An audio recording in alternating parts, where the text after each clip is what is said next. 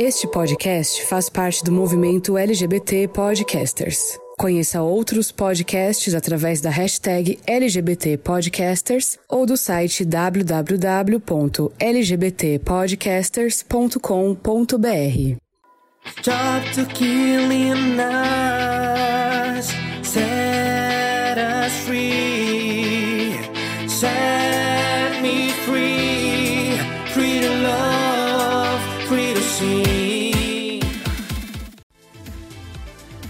Oi, oi, mongas e mongos e mongas de todo o Brasil. A gente tá de volta, dessa vez com um videocast também, é, com surpresas maravilhosas para essa para esse episódio que foi tão de repente. Eu tô aqui diretamente da New York Times, ou melhor, da, da sei lá, é dessa avenida aqui de Nova York. E, e nós vamos começar o episódio de hoje assim. Eu já queria saber é, eu já queria saber de Mila. Mila, conta pra gente como é que anda a rede social de Songamongas. Qual, como é que chega lá? Qual é o endereço? Conta pra gente. Amigo, nossa rede social tá bombando. A gente voltou, arregaçou as mangas para trabalhar e tá produzindo muito conteúdo lá para nossa rede social. Agora a gente tem é, vídeo, tem a nossa coxa de retalhos. A gente mudou todo o design das nossas redes sociais, então a gente tá usando uma coisa mais mais chapado, uma coisa mais chapada assim, né? Minha gente, é um design mais chapado. Um design mais chapado. Ai, eu Mas às vezes, às vezes, às vezes os designers eles fazem os designs chapados. Isso, uma coisa mais flat, né? Eu tô pensando em inglês, uma coisa mais flat, uma coisa mais simplesinha, minimalista, entendeu? E assim, a gente tá bombando. Então, quem quiser seguir a gente lá no Instagram é arroba songa.mongas. De novo, arroba songa.mongas. E no Twitter também, quem tá comandando mais é a Rodolfo, né? Que às vezes eu vejo os tweets dele lá. É, é songa.mongas, tudo junto. É isso. Arrasou. E Rodolfo, o que é que a gente vai ter no episódio de hoje? Oi, Songamongas! E aí, tudo bom? A gente vai ter um convidado surpresa. É um convidado surpresa, inclusive, para as hosts, que foi um contatinho da Drico. aí a gente foi pegar o release do convidado. A gente foi proibido de saber sobre o convidado, porque disse que o lacre vem e a apresentação dele é bafônica. Aqui onde eu tô, tô gravando esse, a gente tá gravando hoje, na casa da minha. Eu tô na casa da minha mãe, as bichas, cada uma nos seus rolês, Google Maps. E aí, é, eu já preparei aqui uma salva de fogos, porque disse que quando essa bicha der o oi dela, vai ser tiro, porrada e bomba. Dedo no cu e terapia. Segura quem tem cu, segure. Eita, que babado! Olha, e não chegou o momento ainda do nosso convidado aparecer por aqui, porque assim, elas fazem o suspense delas, né, gata? Vocês que estão no videocast já estão vendo quem é, Né? tá? Mas vocês aí do Spotify, da Deezer e dos outros agregadores de podcast não estão vendo quem é que tá aqui com a gente. Mas olha só, eu sou o Drico, vocês me encontram no arroba drico.oficial. Eu sou a Mila, vocês me encontram em todas as redes sociais como arroba Mila Vasconcelos. Eu sou a Carol com K, querida. Vocês me encontram arroba R-D-O-F-O-O. E juntas, elas são quem, minha gente? Elas são as Songa. Songamongas! Pode rodar a vinheta. Olá, meus amores do Songamonga! Songamongas. Songamongas. Songamongas. Songamongas. Songamongas. Songamongas. Songamongas. A partir de agora, Songamongas.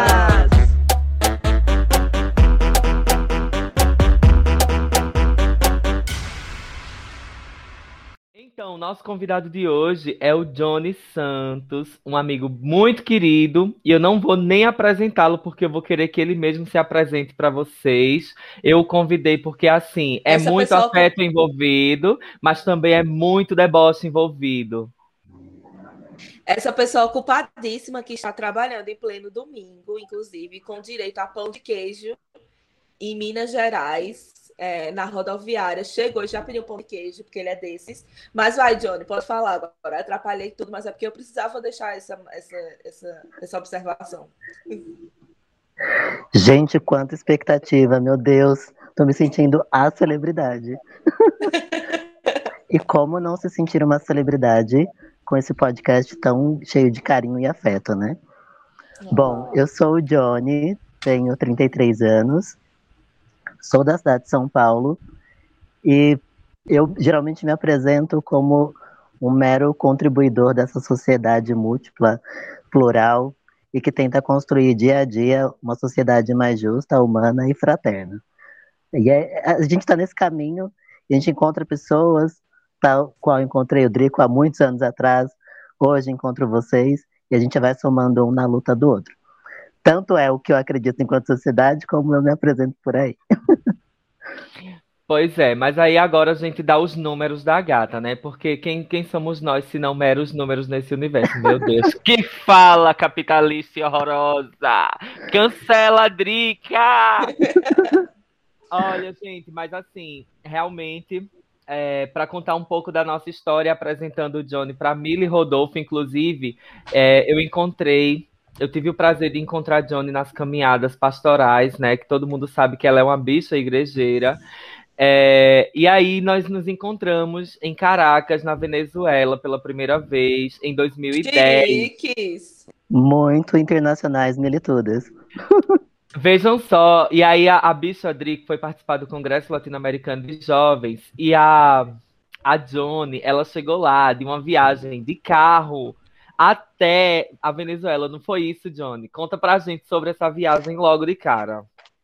Gente, nós saímos de São Paulo, entramos pelo Brasil afora, levamos 12 dias de carro até Caracas. Caraca. E aí a gente. Caraca. Literalmente. Caracas e caralho. Ficamos atolados na selva amazônica dois dias. Foi uma super mega aventura. E aí nos conhecemos lá nesse congresso. Che a gente chegou no penúltimo dia, né? Chegamos para o encerramento, literalmente. Chegamos na missa de encerramento. E aí conhecemos essa, este ser de luz, que é o Drico. E depois nós descemos, né? Pela Colômbia, Equador, Peru, Bolívia e voltamos para o Brasil. Mas a, uma das propostas da viagem era participar do congresso, sim.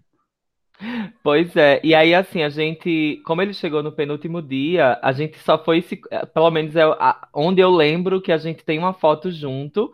É, a gente se conheceu na Casa da Juventude da, da Venezuela, onde a gente se hospedou nos últimos dias, assim, pós-congresso. Tipo, já tinha acabado o congresso e a gente ficou lá por mais um ou dois dias. Eu acredito que foi mais ou menos isso. E aí a gente se hospedou na mesma casa. Não sei se a gente se hospedou na mesma casa, mas a gente se encontrou na frente dela. Isso, isso eu lembro. Nos hospedamos, sim. Depois fizemos uma ciranda na praia.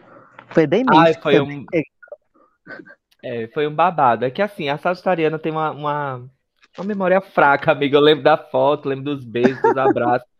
E lembro assim, vou lembrando. E aí a gente se conhece desde lá. Mas aí, assim, o que tem me chamado a atenção no meu amigo nesses últimos dias, nesses últimos tempos, é que ele tem militado de uma forma que, inclusive, eu tenho observado e admirado bastante. É, é, é o que o, o Rodolfo falou no episódio passado, que é sobre a manifestação quando a gente vira meme ou a gente utiliza de memes para se manifestar. E aí, meu amigo, né, aqui, ele deu o nome no TikTok e o babado do TikTok dele hoje já passa dos 100 mil, né, Gato?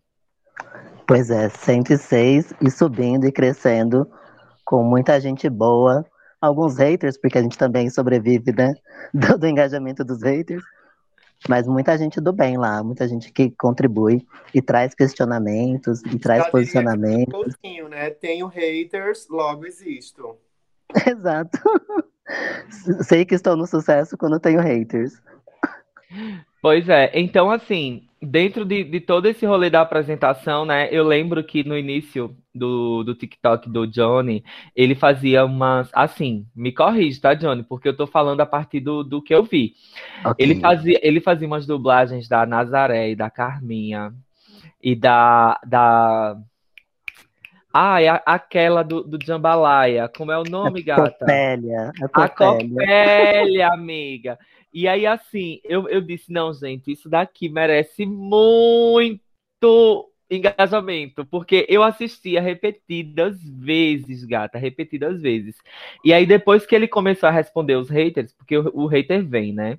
E aí, o tema de hoje é exatamente isso: é essa exposição na internet, como reagir, como, como sobreviver nessa selva, né? E aí, eu, eu percebi bastante sobre esse rolê dos haters. Aí, eu queria jogar para Rodolfo é, como é que Rodolfo observa e se Rodolfo teria, já nesse momento inicial, alguma pergunta para o Johnny sobre, sobre como lidar com hate. É, tu já lidou, lidou. É lidou? É, lidou. Tu já lidou com hate na tua rede social, Rodolfo? E se tu já lidou com hate, como foi? E fala aí pra gente. Eu nunca lidei com hater, porque eu sou amado e adorado por 100% da expressão daquela, né, Claro! É a própria Suzana Vieira, né? Eu Ai, total. pessoas todas que me amam, todas me querem. You want a piece of me, né? Então, é, eu acho que eu nunca tive uma, um rolê de lidar com hater, porque o meu conteúdo, como é um conteúdo de moda direcionado para compradores e compradoras atacadistas, eu falo muito de negócio, eu, eu milito pouco na minha rede social, porque eu entendi que o conteúdo e o que as pessoas e o público que me segue busca é outra história. A minha militância está muito numas, nas minhas atitudes e nas minhas ações de bastidores. Ou também a minha militância, meu ativismo, as minhas posturas elas já estão é, em eu ser quem sou. Eu tenho esse entendimento, né? Uma vez eu, eu vi a Lineker ser cobrada, ah, você não escreve sobre coisas, não sei o quê. Ela diz assim, mas eu sou uma bicha trans escrevendo sobre amor, e, e isso, já, isso já não basta para militar. E eu entendo que tem algumas nuances a respeito disso, já que ocupamos espaços, temos que nos posicionar. É, sempre que eu me posiciono, vai embora assim alguns seguidores. Se isso for hater, ok. É, tipo, eu posto fora Bolsonaro. Ontem a minha irmã foi vacinada e eu postei, né, mais uma na, na fila da fila vacinada fora Bolsonaro. E aí, é natural, algumas pessoas se distanciam, param de seguir, mas eu nunca recebi, é, a, a, assim, um papo direto de veneno, de, de coisas do tipo, até porque o meu conteúdo é, é ele não tem esse cunho ativista, né? Os meus ativismos estão ali noutras sutilezas, noutras nuances. Por exemplo, quando eu ocupo é, espaços onde eu estou apresentando uma live, estou criando um conteúdo, aí eu vou lá com um brochezinho da bandeira, ou enfim. É, e por incrível que pareça, eu também sou pouquíssimo convidado para discutir esses assuntos é, nos rolês nos rolês que são disso, né? Porque as pessoas me veem, fazem muito essa leitura minha é, do, do blogueiro que, que fala de vendas, né? O meu canal é quase um shoptime. Então, assim, não faz muito sentido é, esse, esses, esses. Aí, por exemplo, como eu trabalho com moda, eu falo sobre comportamento, sobre, ah, você vende moda, então procure entender o contexto, o que é que está rolando hoje se teu público é jovem, se teu público é mais velho. Eu falo muito isso, que moda é sobre liberdade, é sobre diversidade. Então, tudo isso aparece no meu conteúdo, no meu, no meu esquema de, de, de curadoria de conteúdo de uma forma muito tranquila. Né? Não aparece como eu, eu, poderia até usar o termo assim, não aparece como uma bandeira de conteúdo, né? É, enfim, esse é o meu entendimento, é provisório, talvez eu mude, enfim, questões, mas nunca lidei. Respondendo à pergunta, uma coisa que eu também sou muito cuidadoso, eu acho que talvez o hater possa aparecer mais no perfil de Camila. Ontem mesmo a namorada de a companheira de Camila postou uma gata que veio pregar é, evangelhos diversos nos stories, porque a gata, a Milene, postou dizendo que gosta de, de mulher. E aí eu acho que isso é uma, é uma espéciezinha de hater ali, um haterzinho suave, mas é. E porque força a barra, né? Coloca a religião goela abaixo. Eu acho que Mila pode ser que, que lide mais com isso. E eu esqueci o que eu ia dizer, senhora ministra. Pois é, é o seguinte, eu queria assim é, que Mila contasse, já para a gente contextualizar essa coisa do hate, porque aí a gente vai devolver a, a, a fala para Johnny, assim, para Johnny nos contar sobre essa experiência dele, da, das respostas ao hate. E aí eu queria saber de ti, no teu perfil, Mila, como é que tu vê isso? Por incrível que pareça, as pessoas elas sempre acham que eu tenho muitos haters, mas eu nem tenho, eu tenho uns pontuais assim, um, um povo gringo que aparece falando umas coisas. E, por incrível que pareça, são gringos. É, eu não sei, eu não sei se as pessoas têm um preconceito como Rodolfo disse, né? Essa forma mais velada, assim, de tipo, ah, postei fora Bolsonaro. Postei uma foto de lingerie e aí eu perdi seguidores. Postei uma foto com Milene e perdi seguidores. Milene Johnny, é minha companheira. É, e para quem está chegando agora também. Milene é minha companheira. Então, assim, eu percebo que esse tipo de preconce... É, que esse tipo de hate é um hate mais velado, de tipo, ah, vou deixar de seguir. E eu acho ótimo, porque não adianta você estar tá, é, cheio de seguidor aí e os seguidores não interagem com você, não gostam de você, xingam você. É, enfim, é, sinceramente, eu prefiro que essas pessoas vão embora mesmo essas pessoas que não compactuam com o meu conteúdo. É, eu comecei na internet muito assim, é, muito relacionada à minha vida mesmo. Eu queria falar sobre o corpo positivo, eu queria falar que eu era feliz do jeito que eu sou. E, e depois esse conteúdo, ele passou, ele migrou de forma natural, porque quando eu comecei, eu mostrava mais de moda mesmo, dessas coisas assim, olha, eu posso vestir isso, você também pode. E depois ele começou a migrar para ser um conteúdo mais militante. Então, quando esse conteúdo começou a ser mais militante, eu percebi que as pessoas foram deixando de seguir e percebi também que as pessoas, é, que os poucos haters que apareciam, como eu disse, é, geralmente eles ah, comentavam coisas assim: ah, vai fazer uma dieta, você tá horrível. Ah, sua escrota, sua porca imunda, sabe? E tudo isso em inglês, tá ligado? Ah, eu só fazia bloquear a plena, denunciava no Instagram, que vocês sabem que não adianta de nada, porque essas denúncias do Instagram eu nunca entendo. É, mas aí eu bloqueava, porque pelo menos a pessoa não enchia mais o meu saco e seguia a vida. É, mas... isso, isso, isso, a galera escrevia isso pra ti, nossa. Escre escrevia, e às vezes aparece, mas assim, gente, no início me machucava, porque eu fazia assim, por que, que a pessoa perde tempo pra vir na rede social da pessoa falar uma coisa dessa? Se não concorda, se não gosta de uma foto, se achou feia, passa e segue, e vai curtir a blogueira fitness, que tá super é, sarada na rede social dela, sabe? É, nunca entendi isso, mas é, acontece e eu simplesmente hoje em dia eu bloqueio e sigo minha vida, denuncio no Instagram para ver se adianta, mas não rola. Eu acho que minha experiência é mais nesse sentido. E é, quando eu, como eu comecei a militância né, na questão do corpo positivo, depois eu fui para o feminismo e depois, atualmente, né, a minha militância é bem mais política, né? Então, assim, se você vê, a maioria das minhas postagens tem o Fora Bolsonaro lá no meio. E por incrível que pareça, não apareceu nenhum Minion para me perturbar ainda na minha página pessoal. Aparece mais quando eu falo na UJS, né? Que eu sou militante da UJS. Então lá sempre aparece, porque parece que eles ficam esperando a gente subir assim, uma postagem dizendo fora Bolsonaro. Aí já aparece uns 10 assim para tumultuar, para rir, para coisa do tipo. Mas na minha rede social mesmo é mais essa questão assim, ou de mensagens pontuais, ou de é, das pessoas deixarem de seguir. É, essa é a minha experiência. Entendi. Pronto. Então a gente já percebe que por aqui, por exemplo, lá na minha rede social a mesma coisa. Eu, eu, canto, as pessoas elogiam, eu canto, as pessoas elogiam, eu canto, as pessoas elogiam. O hate é uma coisa assim, que é realmente velado, eu perco seguidores quando eu milito.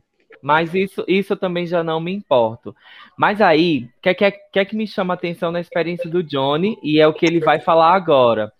É que dentro da experiência do Johnny, ele eu, eu, eu, eu, analiso mesmo, eu assisto, porque eu assisto de fato o, o, conteúdo dele no TikTok. Tem muito amor que ele responde. E em contrapartida, o que engaja, pelo menos o que eu, o que eu, né, o que eu analisei, o que engaja é quando ele responde ao hater com deboche. E aí, mas antes disso, eu queria saber do Johnny. Johnny, quais são assim os hates principais é, que tu recebe e que tu e que assim e como tu lida com isso. Perfeito. Eu queria fazer uma ponte para só para fazer uma introdução bem rápida com o que a Mila acabou de falar, que é exatamente é, o limite entre que legal que você é uma pessoa gorda ou preta ou LGBT, que você tá ali é, se mostrando ou tentando é, engajar um conteúdo. O problema, o limite é quando a gente milita. Porque não, a gente, eles estão preparados para nos ver falando sobre roupas, para nos ver falando sobre alguns determinados assuntos em, em, conceitos, em linhas mais gerais, mas quando a gente se aprofunda, quando a gente traz a raiz do problema, aí já não serve mais. Correto. Então, esse é um ponto que, que eu queria trazer só de ponte para a gente falar, que eu falava sobre isso ontem com um amigo muito querido, sobre uma, uma blogueira que está sendo cancelada, que não vou citar o nome porque acho que não cabe. Ai, menino, Mas, fala o nome dele, manda o arroba, ele tá solteiro?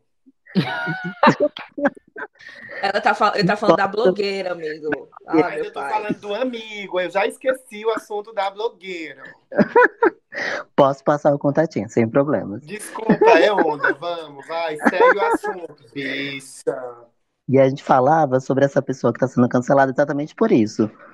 É, enquanto a, a, pessoa tinha um conteúdo que era muito aleatório, umas dublagens muito aleatórias, algo muito X, super aclamada e tal. Quando entrou em questões mais problemáticas, que a pessoa não conseguiu comprar as brigas, foi super cancelada, inclusive a conta dela foi até banida, no caso da outra plataforma TikTok.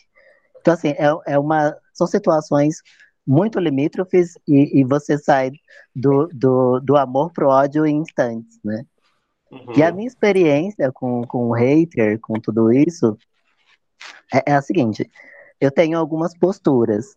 Né? Eu sou uma pessoa muito sóbria, muito consciente, até porque minha infância foi muito problemática com hate, com bullying, que me tornou muito, uma pessoa muito forte hoje. Então, eu lido de forma muito sóbria com hater. O que, que eu faço? Tem, tem duas posturas padrão. A primeira é: se o hate vem de menor de idade, eu automaticamente entro em contato com os pais da, do, do, do pequeno demônio. E aí falo, ó.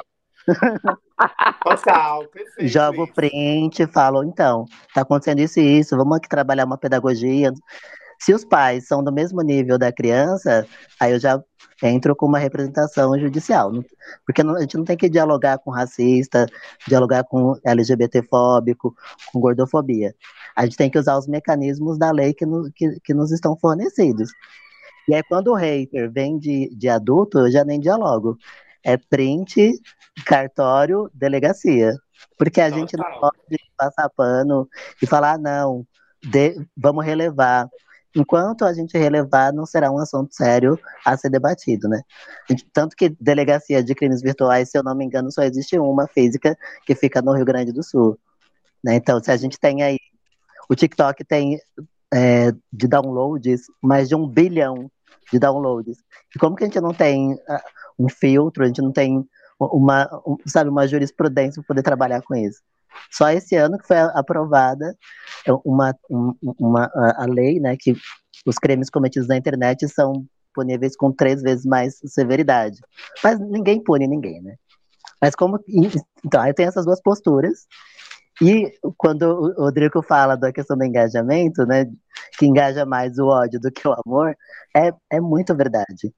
Sempre que eu respondo é, alguém que me elogia ou que tece algum comentário positivo, é, os meus vídeos batem 4, 5, no máximo 10 mil visualizações.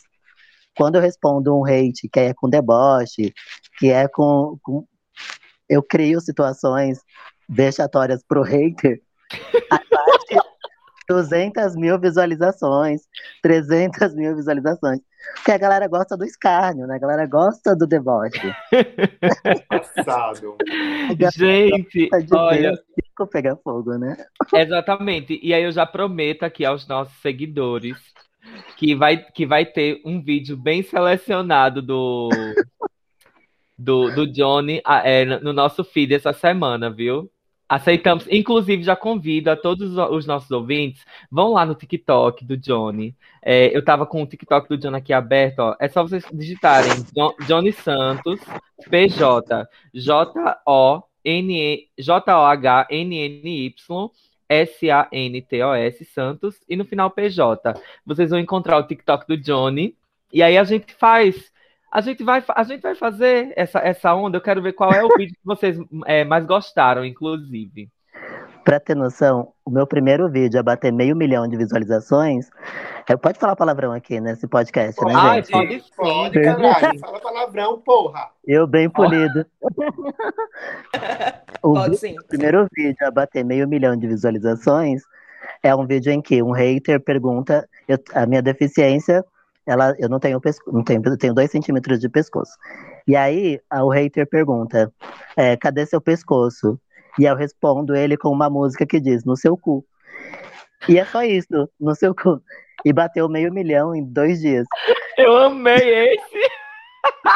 Gente, mas perfeito. Agora vamos, vamos. Ô, Mila, fala, Mila. Mila quer falar.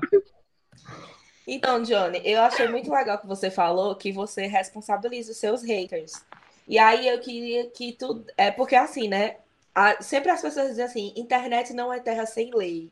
Internet as pessoas são responsabilizadas pelos que pelo, pelo que elas fazem. Mas ao mesmo tempo a gente também tem uma cultura de muito, ai, gente, para que perder tempo com isso? Em todo, em todo quesito, não só pela internet. Eu acho que sempre a busca pelo nosso direito, a gente nunca é, é estimulado a isso. Independente se tá na internet, às vezes você sabe, você tá no estabelecimento e eles dizem assim, é, a gente cobra pela comanda. Todo mundo sabe, de coisa do consumidor, que isso não se deve ser cobrado, que isso é errado. Mas as pessoas preferem, às vezes, pagar do que gerar uma discussão, do que gerar um negócio. Então, assim, a gente percebe que a gente tem uma cultura de que a gente nunca é, deve buscar pelos nossos direitos, porque a justiça ela demora, porque daqui que se resolva, porque só traz desgaste. E eu queria que tu falasse um pouquinho pra gente sobre essa questão de tipo, é, tu sempre busca é, a justiça virtual, né? Tu sempre busca essa questão. O que já aconteceu assim, de tipo, das pessoas realmente serem responsabilizadas pelas coisas que ela fala. Ou seja, trocando em miúdos, tu já recebeu um bom dinheiro de indenização dessa galera? É basicamente isso. Já tomou Não, ó, eu preciso, eu preciso interromper, mas eu, eu, eu- teve um hate que foi assim. é, provavelmente é rico. Não teve esse que você respondeu. nossa, perfeito esse. Mas conta pra gente, já que Sim. falou em dinheiro, Tá. aí, aí é, ah, eu, eu, eu quero ouvir, eu quero ouvir muito sobre isso. Tá, vou trazer essas duas situações. Só comentando do hater. Ele, a pessoa sugeriu que eu seria rico porque eu passo o dia inteiro no TikTok. E eu respondi à pessoa que, primeiro, o tempo que eu passo na rede social não é da conta dele, né? em segundo lugar, que eu gravo tudo muito rápido, que eu tenho habilidade de edição e eu posto nove vídeos em 30 minutos. Que Ah, quero, entender- estágio pro Songamonga. Não, esse, esse Johnny, ele já pode trabalhar para o Moda Center, né? Mais de 10 mil marcas. Então vem pra cá, pra Santa Cruz do Capibaribe, meu amor, pra gente postar empurrado. Mas ele é Próximo. rico, deixa eu lhe contar. Próximo ônibus eu tô partindo pra, pra Santa Cruz. Total. E aí, a- perguntando, né, sobre a questão de processo e tal, sim, já, já bebi muito champanhe, já viajei muito pra fora do país com dinheiro de racista e de LGBTfóbico.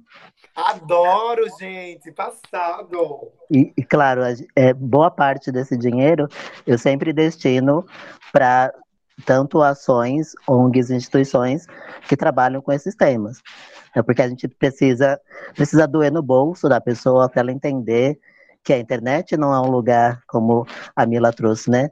O, limbo existencial. Né? A internet ela tem, a- as pessoas têm, precisam pagar pelo, pelos crimes que cometem online. E muito recentemente, é, tem umas três. Não, eu cheguei. Calma, eu sou péssimo. com- Ah, um mês. Vou trabalhar com um mês. Caiu um dinheirinho na minha conta de mais, um, mais uma indenização. E já foi 100% para uma instituição. E acho que tem que funcionar assim, porque uma vez a Renata Peron disse o seguinte: é, ah, a gente não. Ela falando sobre os casos de, de homofobia, de LG, LGBTfobia, né?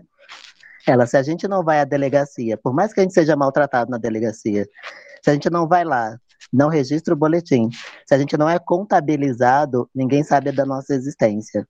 Então, os crimes na internet precisam sim ser denunciados para ser contabilizado e gerar uma, vis uma visibilidade. Tanto e aí isso que pode virar é, uma mobilização para a criação de políticas públicas e ações coletivas que de fato protejam os usuários da internet, né? E que também haja maior é, maior firmeza, né, da lei em proteger as pessoas de conviverem digitalmente também, né? Perfeitamente para criar uma, uma certa harmonia e segurança nesse ambiente virtual, né? Não é terra sem lei, minha gente. Eu acho que assim a gente já tem tanto problema de convivência por sermos humanos e culturais e por ser tanta coisa que está criada nas nossas atitudes e nas nossas vidas, né? Enfim, níveis diferentes de educação, diferentes idades, diferentes visões de, de mundo.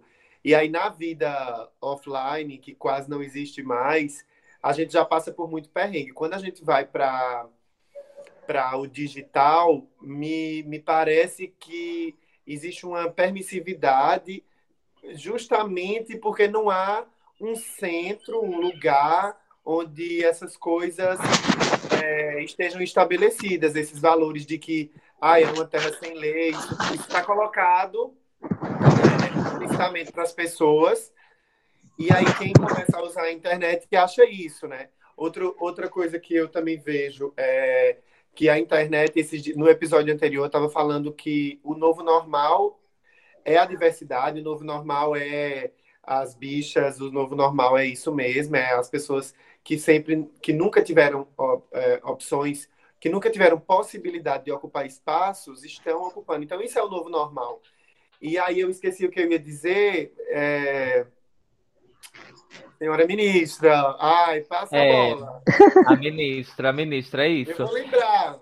E aí, assim, é, de certa forma, a exposição que a gente quer na internet é um pouco sobre, sobre isso, né? É, é para falar das nossas vivências e, e fazer com que a nossa vida exposta contribua para a vida de alguém que está vindo aí. É, uma coisa que, que toca a minha vivência e a de Johnny é a, é a vivência pastoral. A gente tem sempre o cuidado com quem está vindo, com, com a- o- os novos jovens, os novos grupos.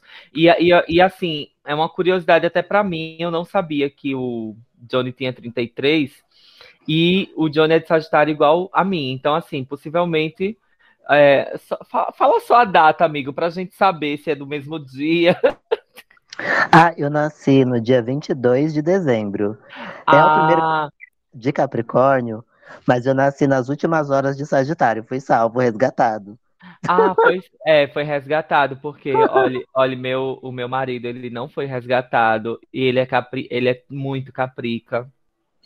Ai, ami- ai, amiga, é uma, é uma luta, mas isso é tema para outro episódio. Mas Sem julgamento. sem julgamento. Mas assim, o que eu ia falando é que assim, a gente sempre cuida muito de quem vem. Então, é, essa exposição da gente na internet, veja, eu tenho apenas 15, 15 mil e caindo no Instagram, e caindo com orgulho, porque assim, quem tá indo embora deve estar indo embora realmente por tudo que eu denuncio no meu dia a dia, e tá tudo bem. É, esse cuidado que a gente tem com as pessoas que nos veem, né? Sei lá, nós enquanto professores, é, nós enquanto artistas, nós enquanto influenciadores digitais em qualquer nicho, né? A gente precisa ter esse cuidado de, assim, o, o cuidado, na verdade, é de passar realmente uma mensagem boa. E eu não Uhum. falo, e eu não falo da mensagem positiva. Ela pode ser uma mensagem mão na cara e gritaria para a gente acordar para a vida. E aí eu, eu cito, inclusive, é, o, o Chico Cé- o Chico César, quando ele foi questionado é, por um fã que disse assim: Chico, eu não gosto muito das suas músicas, dessas suas músicas políticas, porque é, eu prefiro quando você fala, é, quando você fala de amor, sei lá, alguma coisa assim. E aí, Chico César, numa publicação, respondeu: é, Eu não faço canções para adormecer, eu faço canções para despertar. Então, até as canções de amor que ele faz é para despertar e não para colocar para dormir. E aí, assim, eu acredito que isso deve muito ser ser a, a, o nosso norte na internet, sabe? A gente deve sacudir a estrutura, a gente não, não, não precisa estar somente é, à disposição do. Sabe, à, à disposição das pessoas para o entretenimento, entretenimento delas e, e, e, banalizar essa rede aqui. É como eu, inclusive, falei no episódio passado, a gente precisa usar essa caceta para alguma coisa que preste. Eu ia lembrar disso agora. Eu ia lembrar Entendeu? disso agora. E aí, assim, por mais que a rede social de Rodolfo, por exemplo, seja muito sobre negócio, sobre venda, velho, é só olhar para Rodolfo, é, um, é um, um, cara preto, gay, que tá é, num dos maiores centros de moda. Gay não, eu não sou gay. Do Brasil. Gay, Sei não. É uma LGBTzinha, né? Ninguém sabe qual uma... letra ela é, né? Eu sou uma bichão. Ela é uma bicha, uma viada. E aí, assim, Johnny, é, aprofundando mais sobre a tua experiência no, no TikTok é, e sobre essa questão da exposição, eu queria te perguntar assim: quando foi que tu teve o estalo de dizer assim, gente, o negócio aqui tá, tá crescendo de uma forma que eu não imaginei. Foi quando que tu teve esse estalo assim? Bom, o divisor de águas, né, o estalo, é, eu encerrei o ano de 2020, dezembro, com 765 seguidores, que amo muito, inclusive, me acompanham desde o primeiro dia, em março, quando começou a pandemia. Eu tô que, lá, inclusive. inclusive. que inclusive foi um dos motivos de eu entrar naquela plataforma, foi para me distrair, enfim. E aí, encerrei o ano com, com essa quantidade de seguidores. E aí, eu gravei um vídeo de, de Ano Novo, que é tipo, é uma dublagem da Xuxa gritando Feliz Ano Novo. E aí, esse vídeo viralizou. E eu gravei muito assim, aleatoriamente. E aí, de, de primeiro momento, já chegaram 5 mil seguidores. E aí meus vídeos começaram a, a, a voltar para para For You, que chama, né? Para o feed, para timeline das pessoas. E aí minha conta começou a crescer muito de repente, mas eu sempre mantive eh, eh, as minhas ações de hoje, como eu me comporto na plataforma, sempre foram as mesmas de quando eu tinha 10 seguidores, de, ou de agora com 106 mil seguidores. A, a minha postura sempre será a mesma. Porque é, a, a galera sente, inclusive, essa mudança nos influenciadores, né? Que conforme vai crescendo, vai mudando postura, vai mudando abordagens, né? E quando vê, já nem reconhece mais a pessoa vai, que tá ali, né? Vai ficando assim, higienizado, né? Digamos assim, sei lá se essa palavra é adequada. É, vai ganhando seguidores, pegando uns jobs, umas divulgações grandes, e aí. Aí vai é... cerceando fala, vai, vai eliminando alguns conteúdos, vai apagando outros para não ficar queimado com uma marca, com outra. E uhum. não tem essa postura, né? E aí, é, para poder responder é, o Drico, né, terminar de responder, é, a, aí cheguei a 30 mil seguidores, né? Falei, caraca, se 700 para mim já era muito, imaginando, né? Eu tô no quarto, tem 700 pessoas me olhando ali, imagina 30 mil pessoas me olhando, fazendo, fazer tudo. E aí fiquei um, um, tempo estagnado na plataforma, produzindo uns conteúdos, que foi o momento, assim, aí neste momento que eu cheguei a 30 mil seguidores, perdão, 20 mil, muitos haters começaram a aparecer, principalmente por conta dos meus posicionamentos políticos, que sempre existiram. Né? Eu sempre, eu, eu sou, eu, eu costumo dizer que eu sou fora Bolsonaro, desde a época que ele era o deputado inerte lá na Câmara, né? Então, agora que ele é presidente, por pouco tempo, eu, eu continuo sendo, né? Não, não comecei essa modinha há dois anos. E aí, esses posicionamentos sempre existiram, tanto no TikTok, quanto no Instagram ou em outras redes sociais. E aí, quando esses posicionamentos começaram a viralizar, aí os haters foram chegando. Primeiro chegaram com é, críticas a, ao posicionamento político em si, a minha, a, a, em eu ser fora o presidente que eles idolatram, o, o, o deputado artista que eles idolatram, e aí começou a, a pongar, a mudar para o racismo primeiro. E aí essas experiências racistas já me deram esse alerta de que não vou nem pensar duas vezes, vamos para a parte legal aqui, para a parte judicial. Porque se a gente releva a primeira vez, a segunda, demora para a gente tomar uma atitude. E quando a gente toma uma atitude, outras pessoas já sofreram com a gente. Porque a, a, é a gente que está à frente, e eu falo a gente, nós todos aqui, que são influenciadores, nós somos vitrine para outras pessoas. Pessoas que se espelham e que, e que enxergam na gente uma luta.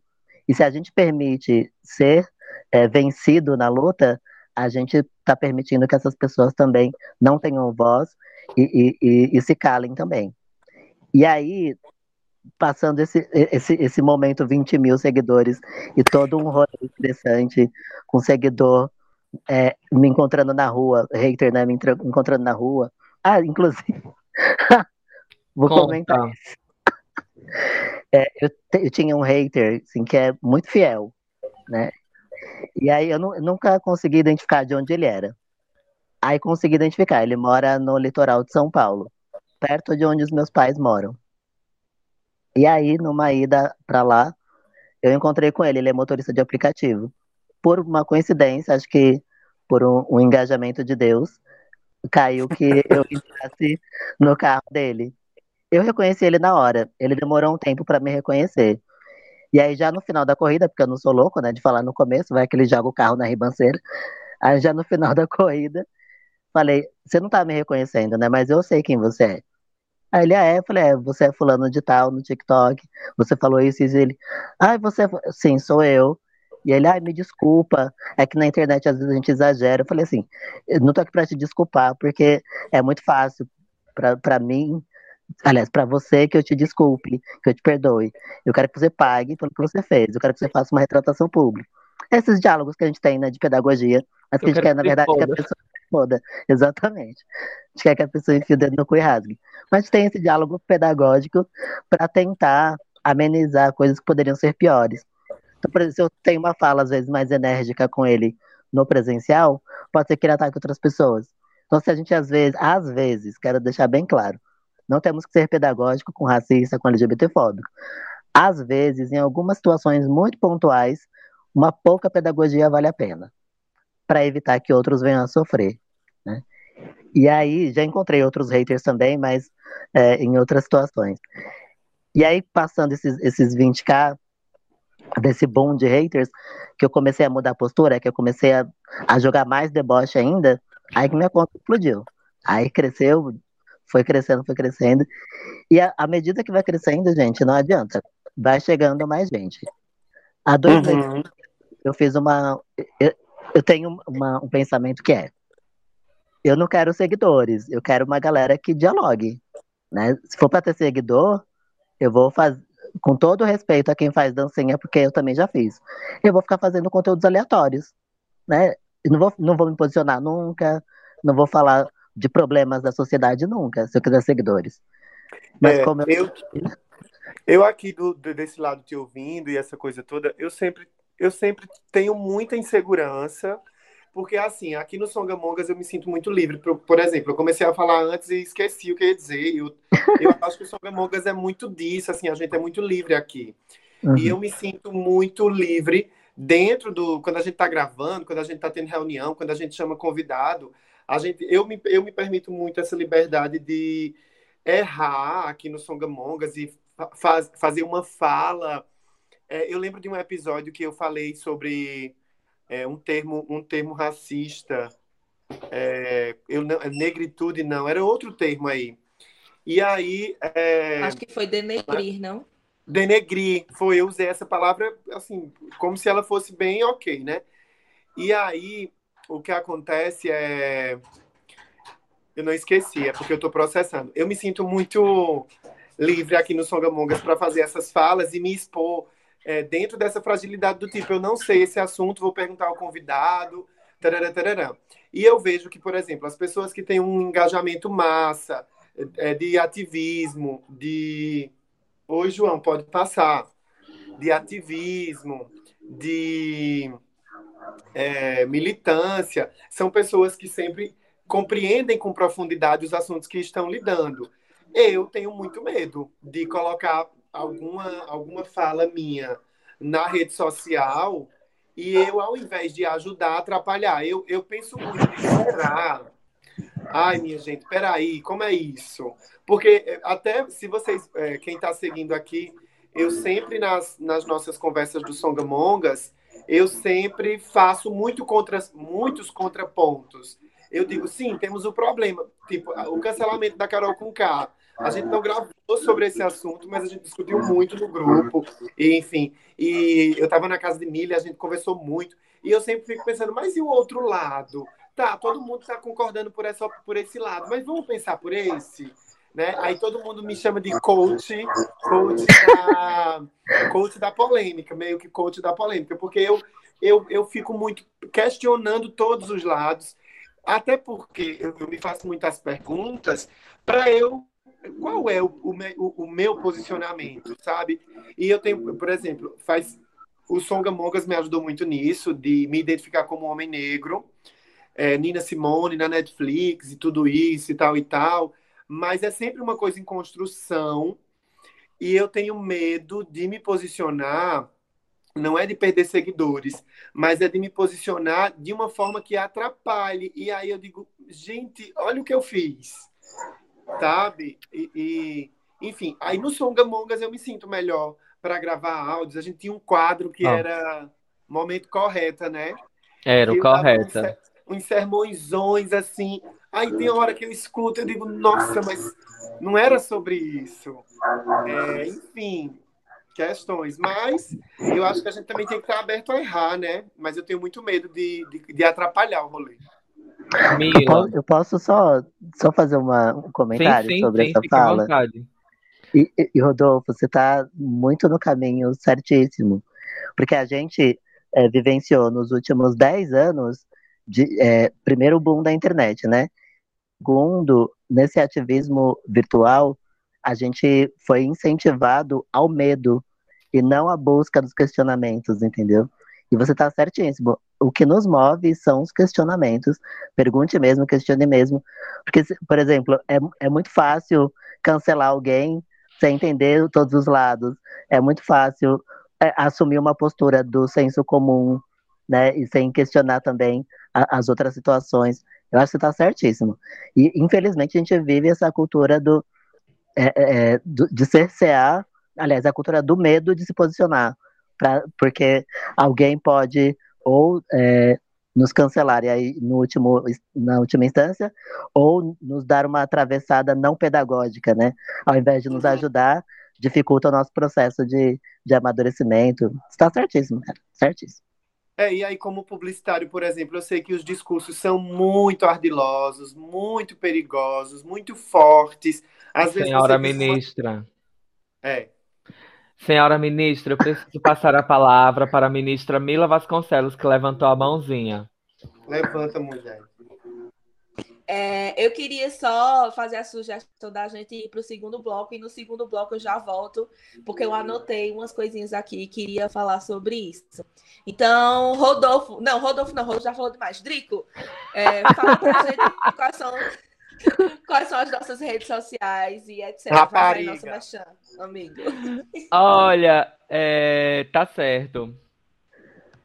Gente, eu queria começar o merchan é, aqui do, do nosso programa de hoje, né, do nosso episódio, dizendo que chegou para a gente, da Companhia das Letras, uma parceria que nós temos. É, chegou essa semana o livro do Rafael Maffei, Como Remover um Presidente. E aí, esse livro é, vai ser de suma importância, inclusive, para a gente, né, ler, porque nós estamos num processo, né? Nós estamos num processo. Vou impeachment você, vou impeachment você. E aí, é, queria agradecer muito a parceria com a Companhia das Letras, que tem enviado para a gente, né, livros maravilhosos, é, assim, com a temática LGBT, com a temática do Nordeste, com a temática do, do ativismo político, sempre em consonância com o que a gente pensa para um mundo melhor e mais justo. E aí vocês encontram tudo que a gente vai tudo que a gente trata, por exemplo, até esse livro vai estar tá lá nas nossas redes sociais. Você vai encontrar a gente no Instagram, no songa.mongas.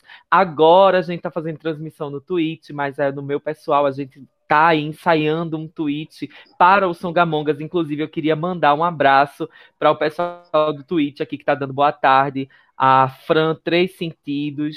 É, um abração para ti, a Fran, que, é, que, fabrica, inclusive, sabonetes artesanais, é uma saboaria maravilhosa. Fran, obrigado por estar acompanhando a gente nessa live de hoje, lá na, lá na Twitch, tá? E quem quiser me, me ver lá na Twitch, é só digitar Drico Correia que encontra o meu canal. Mas a gente também tá no Twitter como é, Songamongas, e no YouTube é só digitar podcast Songamongas que vocês encontram. E é isso. Arrasou, amigo. Então, vamos lá. Voltando aqui para o nosso segundo bloco, eu queria falar. É, eu vou deixar para falar essa, essa última coisa do TikTok por último. Mas, assim, é umas, umas observações que eu fiz da fala de Johnny e de Rodolfo. A primeira que Johnny falou sobre é, ser influencer e ter responsabilidade. Porque às vezes a gente acha que influenciar pessoas é muito assim, porque você falou, Johnny, que a gente é vitrine para aquelas vozes, né, de pessoas que estão sendo silenciadas o tempo todo. Eu acho que isso é muito interessante. Então a gente precisa falar um pouquinho sobre ter responsabilidade enquanto influencer, porque as pessoas sempre acham que, infelizmente, a, é, ser influenciador, ser creator, porque né, hoje em dia tem tantas questões que a gente não sabe mais do que é que a gente tem que ser denominado, né? Blogueira, blogueira, Sim. enfim. É, e aí a gente precisa falar um pouquinho sobre. As pessoas acham que é só as mil maravilhas, que é só os mimos que a gente recebe, que é só as coisas. E olhe que assim, né?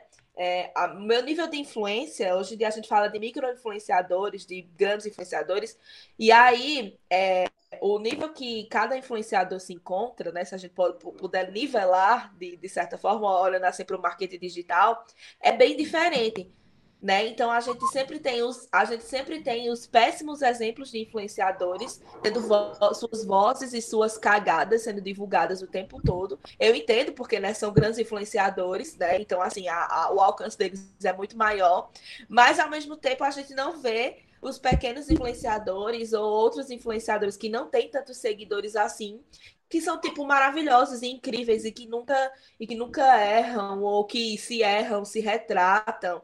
Então tem toda essa questão. Então, assim, eu acho que a gente devia falar um pouquinho sobre essa questão da responsabilidade mesmo de ser influenciador. Ser influenciador não é só a parte boa. A gente tem aí os haters, isso é só uma pequena parte, sabe? E fora as outras coisas. Aí a gente às vezes fala sobre isso, aí as pessoas fazem assim, a força guerreira porque, né? Porque você tá trabalhando em casa, no seu computador, e tem gente que pega três ônibus.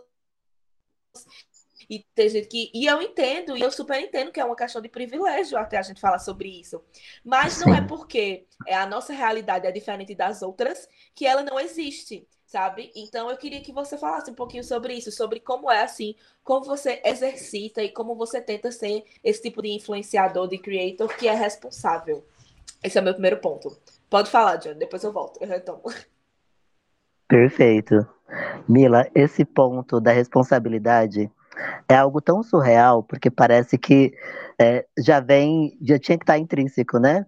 Porque se a gente fala influenciar, né, pessoas, tinha que fazer isso com responsabilidade.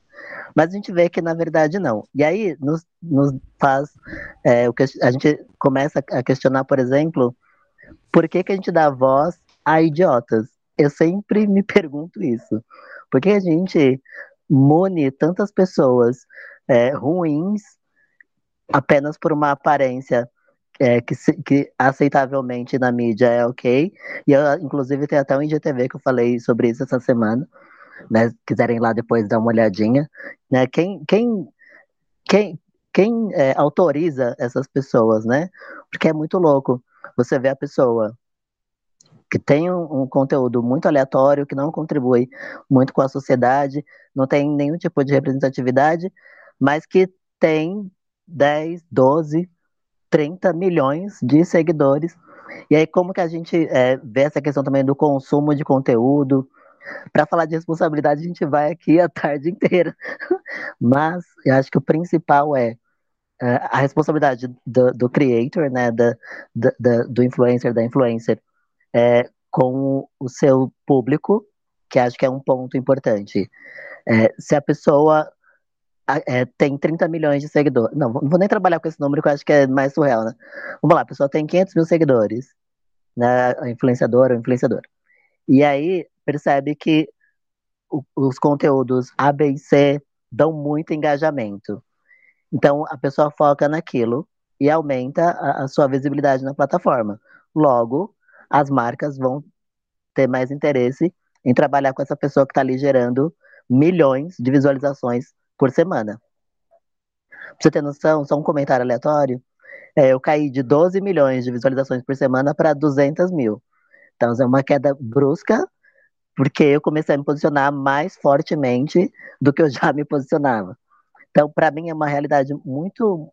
É, é, é, para mim, muito escancarado que para você uh, ser esse creator, influenciador, patrocinado ou é, é, ou que tenha grande visibilidade, você tem que ter uma ausência de responsabilidade com o que está posto na sociedade. Então você não pode falar sobre racismo, sobre LGBTfobia, sobre é, corpo positivo, você não pode falar sobre temas polêmicos. Você tem que se manter na neutralidade, que inclusive a neutralidade é algo que não existe, né? Porque quem é neutro já se posiciona pelos opressores, né? Então a neutralidade ela não existe. Então para você ter é, é, um, um, qualquer sucesso você tem que ter essa ausência de responsabilidade. E aí, sempre que eu vejo alguém com milhões de seguidores, eu sempre fico com o pé atrás. Eu sempre busco entender é, quais conteúdos a pessoa posta, quais marcas ela defende, quais publis ela faz, porque tudo isso contribui na, na movimentação social, na, na, nas propostas de consumo, nas, né, e aí quando a gente fala consumo, não só de produtos, mas é, o, o consumo de ideias, o consumo de posicionamentos. Então, eu sempre fico muito preocupado quando eu vejo alguém com uma, uma quantidade muito grande de seguidores que não se posiciona em nada. E o outro ponto que você, é, que você trouxe dentro da responsabilidade, né? Que é da, da influenciadora. E aí, só retomando, como que a gente também incentiva que essas pessoas se perpetuem com, com, com essa infinidade de, de seguidores, com tanta ausência de, de compromisso, né? Perfeito, amei, amei, amei, amei. Inclusive, eu vi até um TikTok de uma menina que ela estava falando sobre isso mesmo, de como às vezes é, as pessoas que falam absurdos, elas ganham alcance justamente de pessoas que acham absurdo aquilo. Então é assim, a gente vê uma, a gente vê uma pessoa falando uma merda, né, um absurdo, e aí a gente faz, ai que absurdo, vou compartilhar pro meu amigo. Ai que absurdo, olha isso fulano.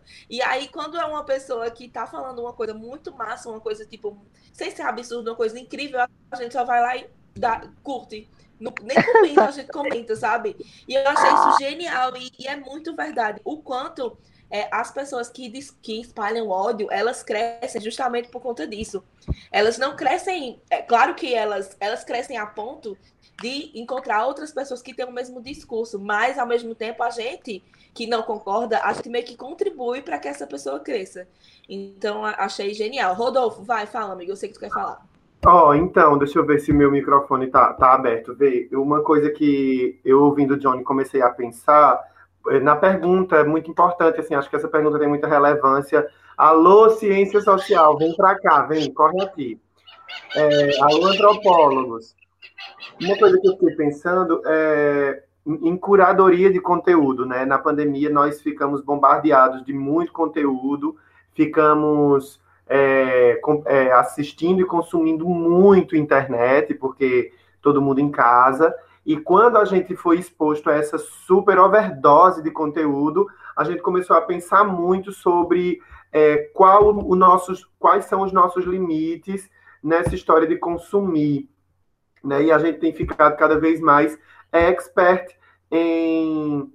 A gente começou a ficar cada vez mais expert em decidir o que nos o que nos faz bem ou não, né? Tem gente que acorda cedíssimo, vai tomar café escutando notícia policial e, né? E, e essas pessoas também foram meio que é, é, quase esse comportamento. A gente começou a pensar, nossa, isso me faz bem. O que é que eu, o que é que eu posso decidir a partir disso? Geralmente quem faz isso muito são os nossos avós ou os nossos pais, né?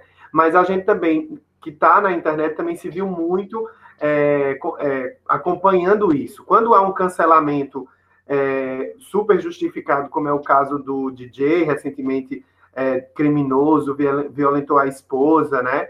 Quando isso acontece, aí a gente começa a ter critério, os no, a nossa peneira de critérios vai crescendo, né? Então, ah, eu não vou seguir mais caras que defendem ou que seguem esse, esse fulano. Ah, e, e, assim, eu tô, eu tô me colocando no, no lugar de um público muito inocentezinho, muito sem informação ali, que tá nessa pedagogia, né? Ah, então não vou seguir mais esse conteúdo e, e tal. E eu tenho feito muito essa curadoria, hum, é, é, é, dizendo respeito a quem eu sigo, né?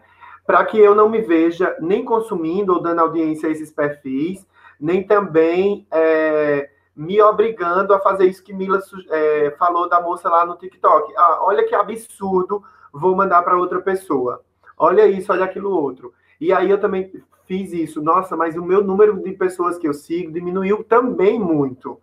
Porque eu estou seguindo a galera do marketing digital que me ensinam várias coisas. Ai, olha a Pandora no vídeo! Pam, pam! É, demônia, né? Gatos, gatos são um negócio interessante. Eles sempre querem chamar atenção. Mas vai, amigo, vai falando. É, e aí eu também tenho feito essa curadoria de quem eu sigo. Então, eu sigo muito a galera do marketing digital. Esses dias eu voltei a seguir, por exemplo, o perfil do Media Ninja, que eu gosto, eu gosto muito, mas tem uma hora que fica tóxico demais, porque é problema demais, é BO demais, você termina o dia assim. E eles postam assim 50 vezes por dia, porque eles têm é, colaboradores no país inteiro. Tem hora que você diz assim: peraí, meu Deus. E porque é muito BO mesmo, né? É muito tá BO, é muito BO. Né? Não é, é, é tóxico, não é o volume de postagens tóxico é o contexto que a gente vive, né? Então a culpa não está na mídia ninja, por exemplo, mas tem uma hora que você tem que dar uma filtrada pela saúde mental, você diz assim, não, eu vou fazer uma refeição aqui sem, sem pensar em BO. E aí, é, esses dias eu estava eu tava seguindo alguns influenciadores aqui do interior, que são pessoas super autênticas, engraçadas, mas que têm ali suas limitações, é, enfim, conceituais de entender essas nuances todas. E uma gata maravilhosa, incrível, uma mulher empoderada, trabalhadeira, super, né? Mas assim, muito padrãozona e que endossa isso de uma forma tão, eu digo, nossa, bicha, é um passo para frente e dois para trás, sabe? Essa pessoa super fechosa, nananã, né, próspera, né, num país assim onde o empreendedorismo tem suas nuances. A gata trata os funcionários com muito veneno, velho. Aí eu disse, vou parar de seguir essa bicha. Porque aí fica parecendo engraçado, fica parecendo um humor, mas é aquela coisa elitista, aquela coisa pesada. Aí até essa pessoa entender o que é elitista, aí as funcionárias da gata são mulheres trans e mulheres negras. Aí a assinatura, para mim, dessa mensagem é muito pesada, mas sou eu que entendo dessa forma. Essa gata não. Então, assim, no meio de todo esse rolê, de tantos públicos que convivem na internet, de tantas nuances e diferenças, ainda tem esse, essa coisa toda, essa, esse contraditório muito presente na realidade desse Brasil muito grande, né? E era isso que eu queria dizer. É, muito massa. É, eu lembro que, que Mila fez uma listinha de coisas, e a segunda coisa que Mila tinha para perguntar é, pode rolar agora, Mila, fica à vontade. Na verdade, não é nem uma, uma pergunta, é mais uma observação, porque Rodolfo até falou assim: ah, eu tenho medo de militar. Não é esse, ele não falou assim nesse, nessa questão de militar, mas eu tenho medo de me posicionar nas redes sociais. E eu nunca vou esquecer de uma vez que isso aconteceu comigo, que na verdade nem foi nas redes sociais, foi na vida mesmo. Que às vezes a gente é tão travado para falar as coisas, justamente porque a gente acha que a gente não tem direito sabe? E, e, é, e é basicamente isso. Então, a militância, você botar a cara para postar uma coisa falando fora é, X ou Y, fora Bolsonaro mesmo, é, é, é, uma coisa que não deve ser. Bora, Bolsonaro! A gente, não deve ter medo de falar, sabe? Porque a gente, a gente tem que pensar nas pessoas que já foram silenciadas antes disso. Então, tem muita gente que está sendo silenciada. Então, é como o Johnny falou, a gente tem que usar a nossa voz literalmente como vitrine para que outras pessoas se sintam.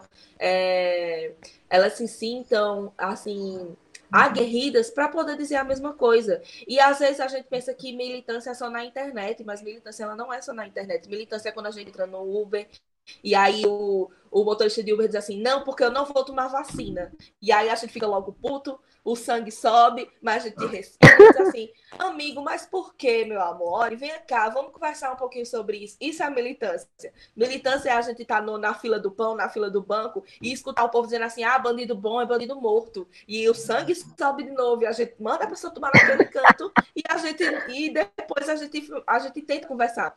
Mas é sempre tentar conversar também, não é só, tipo, no, na questão do diálogo, é você se sentir preparado para isso. E às vezes a gente não se sente preparado não porque a gente não saiba do assunto ou do tópico, a gente não se sente preparado, porque muitas vezes as pessoas dizem para a gente, ou a gente acredita, que a gente não se sente preparado para isso. Então é só essa questão de tipo a gente se observar e dizer, poxa, eu sei desse assunto, por que, é que eu não posso falar? Poxa, é, eu não estou no dia bom hoje, eu não vou discutir com fulaninho sobre isso. Beleza, fecha a rede social e vai seguir a vida e segue a vida. Mas a gente, quando a gente tiver a oportunidade de falar e tiver a e como é que eu posso dizer assim, e tiver, e tá, e tiver com a saúde mental ok de falar, meu, meu filho, vá lá e fale, não se importe não, e é, e é isso, sabe? E por último, minha última observação para a gente elevar um pouquinho o nosso, o nosso, nosso papo, né, tirar essa, essa coisa mais pesada. Eu só queria falar que o TikTok, minha gente, nossa, o TikTok é tudo. Nossa, assim, foi a coisa que me salvou nessa pandemia, foi o TikTok, sabe? É, as pessoas acham que TikTok é só dancinha. E eu amo, viu? No, no, no coisa não. Inclusive no Song Among Us a gente tem uma dancinha, a gente faz dancinha. Mas, assim, a quantidade de vozes que o TikTok ajudou a ser ouvidas, a do Johnny, a gente tem a Pequena Lô, a gente tem eu amo left TikTok, então, assim, como eu sou envolvida nessas questões de política, então eu amo ver essas coisas de, de, de esquerda. A esquerda do TikTok é incrível, então, assim, a gente fala. Tem um monte de gente bacana, então, quem ainda não deu chance para o TikTok, dê sua chance, baixe lá o aplicativo, assista. Não, não precisa postar conteúdo. Quem quiser postar, posta. Eu até tento postar uns, mas assim, eu sou meio flopada. Depois eu vou até pedir umas, umas dicas pro Johnny de como bombar no TikTok, do que é que vai fazer. Perfeito. Mas assim, o TikTok é maravilhoso. É o deboche, é o deboche. O deboche. o TikTok é maravilhoso. Então, é só para dizer para os nossos ouvintes aqui do Som da Mongas e quem está acompanhando a gente ao vivo pela Twitch, que, gente, se você não tem TikTok, procurem, baixem, que é o que me salva, é o que eu assisto antes de dormir, é o que me faz dar gargalhada. Então, assim, é maravilhoso. Tem, como toda rede social tem a parte tóxica, tem o lixo, mas é, o TikTok que é legal é, você curtiu, vai aparecer sempre na sua timeline. Você não curtiu, você botou lá ignorar, não aparece nunca mais. Então é isso, é, é são, só, são só minhas observações para a gente encaminhar para o final do nosso programa hoje.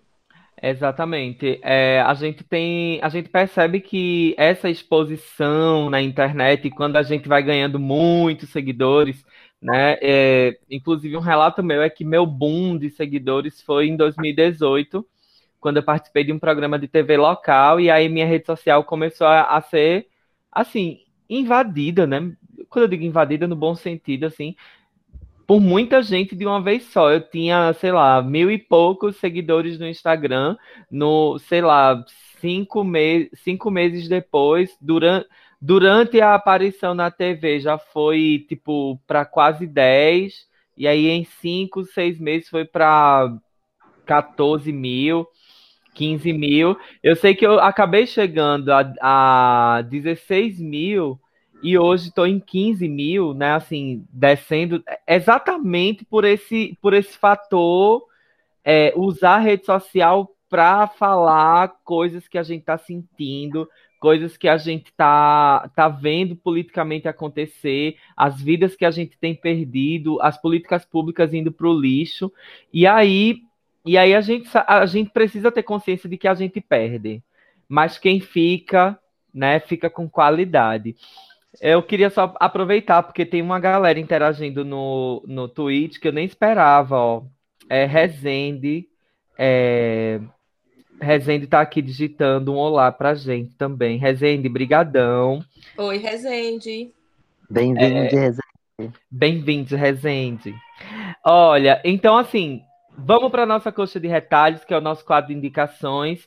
É, por que se chama coxa de retalhos? Né? Nós aqui do Nordeste, tu já conhece Caruaru, Johnny, tu já sabe disso.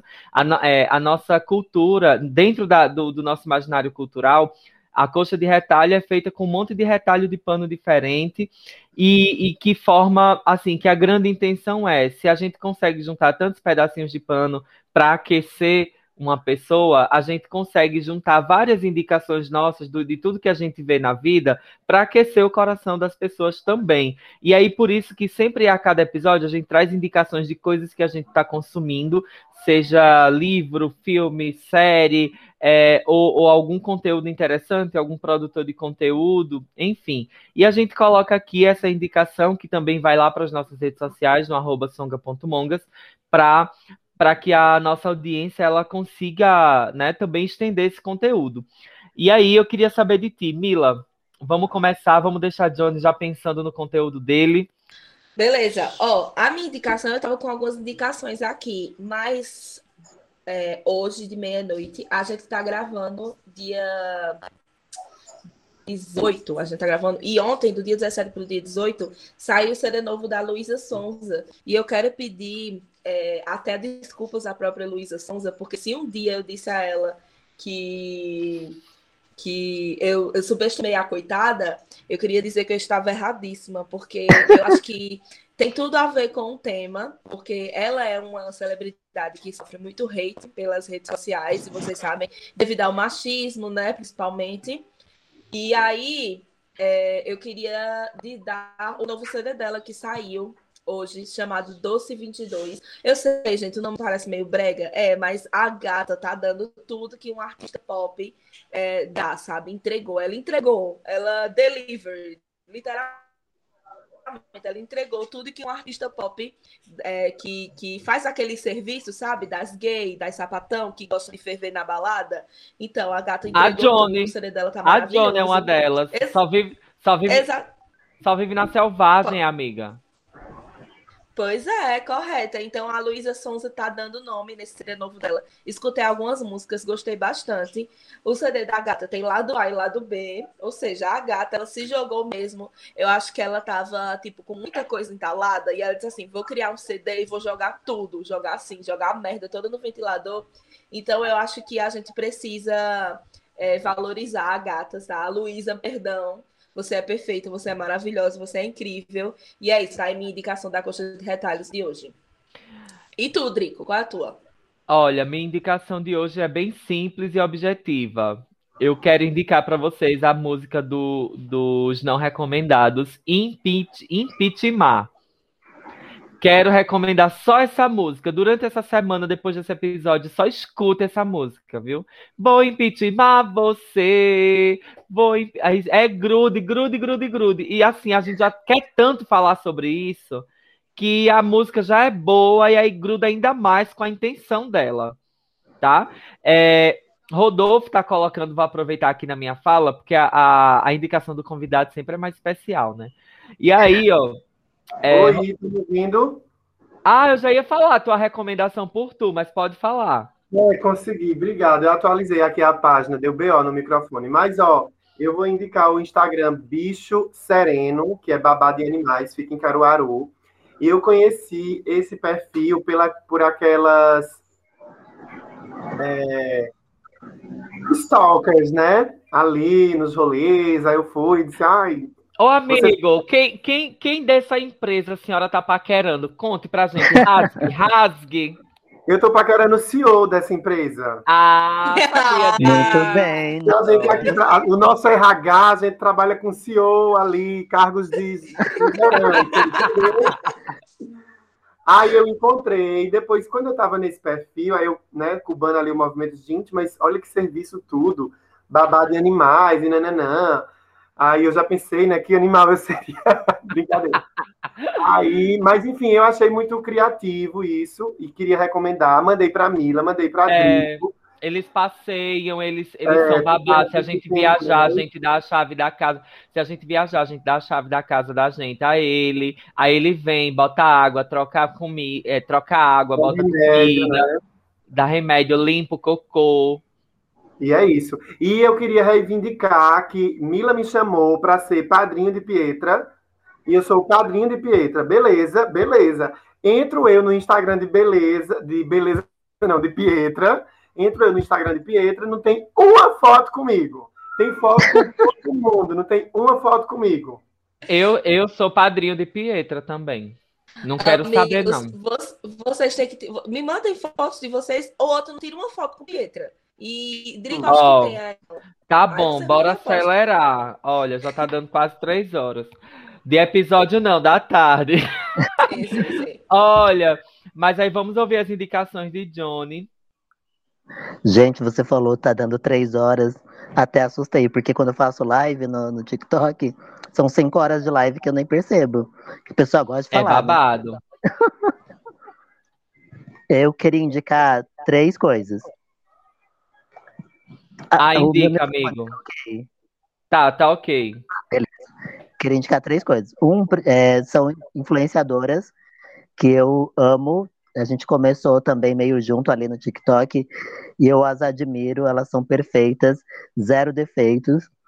Uma é a Manu Mendes RJ, tanto no TikTok quanto no Instagram. Manu Mendes RJ. Érica Afonso com dois Fs. São duas influenciadoras pretas que falam sobre tudo. Falam sobre moda, falam sobre cabelo, falam sobre militância, são perfeitas, maravilhosas. A Manu é modelo plus size e a Érica traz muitas pautas do, do feminismo negro e também é, de, enquanto pessoa para além de mulher preta e traz muita problemática, ela traz uns questionamentos fantásticos. Ieda Labronier também, a terceira só para fechar os creators, Ieda com Y, Labronier. E tem um livro que eu leio desde os meus 12 anos de idade. E todo ano, sempre que eu releio, eu tiro novas perspectivas. É um livro mais clichê do mundo, que se chama O Pequeno Príncipe, de Antoine de Saint-Exupéry. Para mim, é um livro atemporal, perfeito, e que fala sobre a sociedade, sobre morte, sobre vida, sobre amizade, sobre amor, sobre relações, sobre é, inclusive sobre relações é, tóxicas, né? Da relação do, do príncipe com a raposa, com a, enfim. E, e é, é, muito louco. Cada, cada ano que eu leio, eu tiro uma nova é, visão, uma nova ótica desse livro. E uma música que eu escuto desde criança, que é uma música em inglês da banda Radiohead, que é a música Creepy, que é para mim é um hino, que é, é, um, é um manifesto, né? O hino pe... emo, eu amo. é um manifesto su supremático da, da Emice, e onde ele fala né, sobre é, o ser estranho, sobre o, o não, se, é, não se sentir perten pertencente a uma sociedade. Enfim, é uma música que eu sou a pessoa da filosofia, né, gente? A pessoa da pedagogia que põe a galera para refletir. Então, eu gostaria de indicar essas três é, situações as influencers, o livro e, e, essa música. Ai, que delícia. É, assim, em nome das mongas, eu queria agradecer muito você ter aceitado o convite. É, foi um papo, assim, para mim, maravilhoso. Conhecer um pouquinho mais do que tu faz e, e como tu pensa o teu conteúdo, assim, para mim é, é, fantástico sempre a gente dialogar com, com gente que, que, tipo, já refletia tudo isso antes e agora converte em conteúdo para a internet. Isso, para mim, é, é, muito massa. É, só gratidão, que tu curta bastante Minas enquanto tu estiveres em Minas. Não se percas mais com G e, e precises usar o GPS para se encontrar dentro de Lavras, que eu tô acompanhando sua vida, gata. Viu? Muito obrigado, Johnny, por ter participado. Gente, quero agradecer imensamente esse convite. Eu fico sempre muito feliz em poder partilhar, e ainda mais partilhar com pessoas tão generosas tão divertidas e, e, e, entusiastas, né? Porque eu acho que tem uma questão que é, do, que é ser entusiasta de causas, né? E não só a militância, porque quando a gente fala militância, todo mundo já, já torce o nariz, né? A gente fala que é entusiasta de causas porque traz alegria a pautas, né? Que são tão dolorosas e tão doloridas no nosso dia a dia. Agradeço imensamente essa oportunidade de poder falar mais que a boca, que nem eu sempre falo, de poder falar um pouco de mim, de onde eu vim, quem eu sou, e, e trocar esses saberes com vocês. Já sou fãzaço do, do Songabongas e prometo tirar o atraso dos episódios que eu ainda não, não, não ouvi. Pois é, Amigo, amigo, você é fala. perfeito. A gente amou te conhecer. Você é incrível. E faz teu jabá de novo. Qual é teu TikTok? Onde é que a gente te encontra nas redes sociais? E muito obrigada por essa troca, por esse, por esse compartilhar de experiências. Você é incrível. Agora vai, solta o teu jabá de novo. Rodolfo tá dizendo aqui, amei conhecer você, Johnny. Não posso abrir o microfone, mas amei conhecer você. Pronto, o, tanto o TikTok quanto o Instagram é o arroba J-O-H-N-N-Y, né, Johnny, Santos PJ. J-O-H-N-N-Y, Santos PJ. Tanto TikTok quanto Instagram. Então, queridos mongos e mongas e mongers de todo o Brasil, não esqueçam, a gente lançou um filtro no Instagram do nosso podcast, usa bastante, e essa aqui é a nossa deixa. Um cheiro para todo mundo e uma ótima semana. Até a semana que vem. Tchau, gente. Até semana que vem. Beijo. É!